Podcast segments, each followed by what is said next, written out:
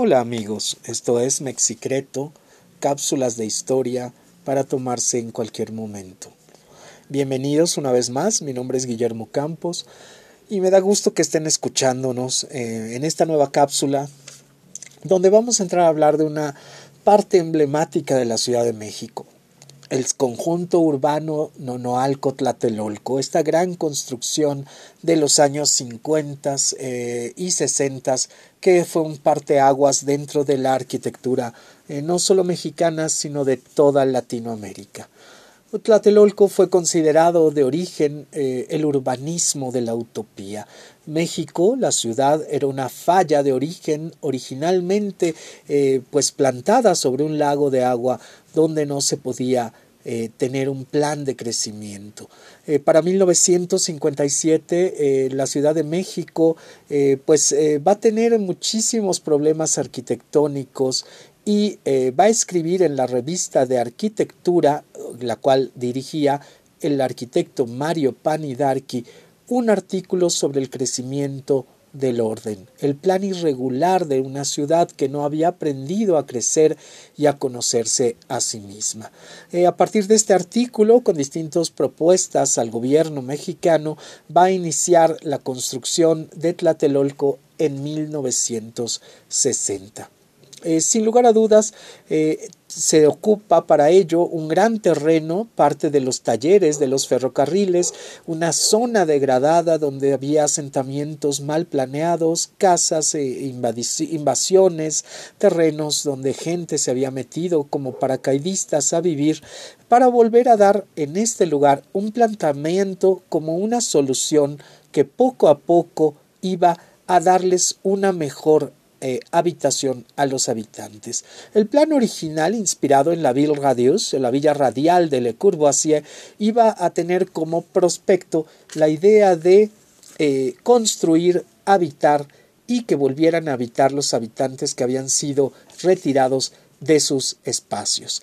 El proyecto de Le Courvoisier de ciudad radial era este concepto avanzado para la época donde un espacio urbano habitacional iba a contar con todos los servicios, un espacio donde podrían vivirlo, habitarlo y disfrutarlo las distintas personas, sitios específicos para todo, habitación, escuela, esparcimiento y educación.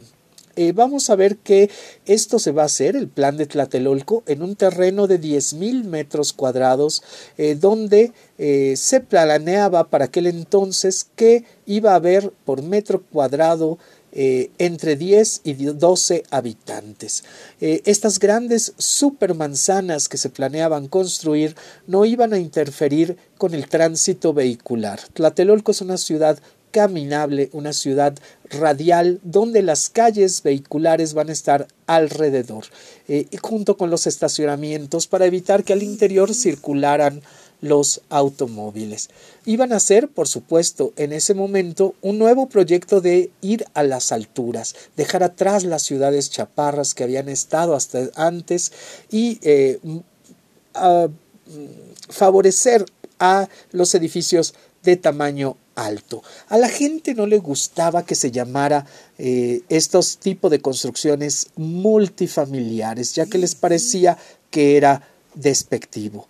Eh, nadie quiere vivir donde viven mil familias. Es esta idea de vivir eh, esta plebe, vamos a llamarlo así, junto. la palabra multifamiliar no existe, es inventada en esta época para dar eh, pues una parte despectiva a estos grandes proyectos de nuevas zonas urbanísticas. Por supuesto, Mario Panidarki no eh, actuaba solo. Él tenía un equipo, entre ellos un colaborador de él de mucho tiempo, José Luis Cuevas, eh, Félix Sánchez estaba también por ahí, que es quien arma la idea y hace la expropiación y la redistribución de toda esta zona llamados de Tugurios. Ellos van a trabajar primero en la primera sección de Tlatelolco, dividiéndola en estos espacios ya con el completo eh, diseño eh, radial. El 70% de los terrenos iban habían sido áreas del ferrocarril, eh, patios de maniobras para los ferrocarriles de la estación de Buenavista. 100 hectáreas fueron eh, expropiadas y se derrumbaron 102 edificios eh, en mal estado. Se iban a construir edificios entre 4 y de 22 pisos, calculada para ser 70 mil habitantes en 11.000 departamentos, 6.000 locales comerciales, eh, un supermercado, tres escuelas, dos guarderías, dos clínicas y un deportivo dentro de la misma construcción se pensaba que a un mejor lugar iba a haber un mejor comportamiento urbano. Esto iba a repercutir en un cambio dentro de la sociedad. Eh, por supuesto, el problema de esta gran unidad habitacional hasta nosotros es que no tiene una cultura condominal, tenía una cultura de vecindades, era la idea empírica de que el pueblo iba a cuidar su propio espacio. Fue inaugurado por el presidente Adolfo López Mateos en noviembre de 1964, eh, dividido en tres unidades habitacionales llamadas Independencia, Reforma y República. Eh, de acuerdo al nombre de cada una de estas eh, unidades, iba a ser el nombre de cada uno de los edificios. En total se construyeron 11.916 departamentos eh, y con 2.323 cuartos de servicio.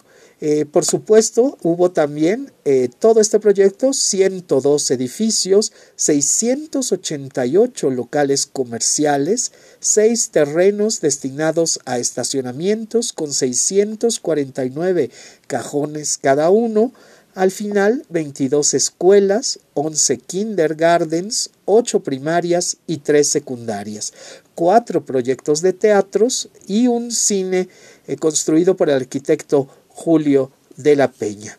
Eh, esto es un proyecto muy muy interesante que se trabaja entre 1960 y 1964 y lo delimita al norte la calle de Manuel González, al sur la calle de Flores Magón, al poniente la avenida de los Insurgentes y al oriente la avenida Reforma. Estas tres unidades en que fue dividido el conjunto habitacional Nonoalco Tlatelolco, como decíamos, llevaban estos tres nombres. La, la, unidad Independencia era la que se encuentra entre Avenida de los Insurgentes Norte a la calle de Guerrero. Son tres tipos de edificios, sobre todo los más bajos, y en ellos se encuentra la torre insignia, que iba a ser en ese momento el banco hipotecario donde la gente iba a pagar las cuotas del pago de sus departamentos. La parte llamada reforma es la que abarca del eje de Guerrero al eje central Lázaro Cárdenas. Y la última, eh, que iba a ser eh, la parte república del eje central y reforma, iba a formar nueve torres con penthouse. El censo, eh, por supuesto, el centro ceremonial, el templo mayor, la plaza de las tres culturas y la secretaría de Relaciones Exteriores. Los edificios proyectados de una manera interesantísima porque eh, la orientación es tal que ningún edificio le hace sombra a ningún otro.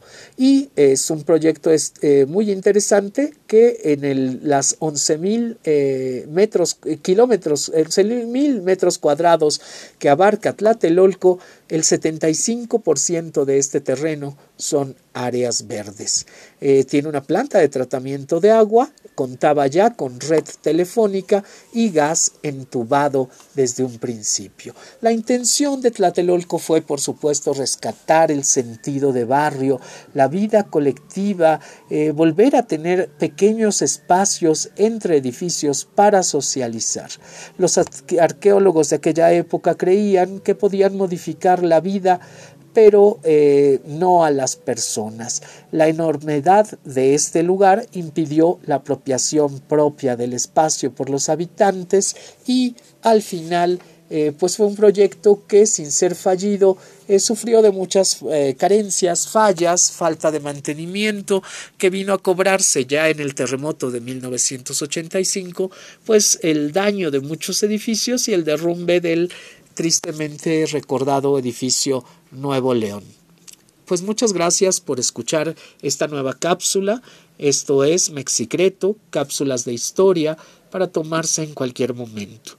Mi nombre es Guillermo Campos, te agradezco la atención y te invito a que nos sigas en nuestras redes, Instagram Mexicreto y eh, en Facebook una página llamada del mismo nombre.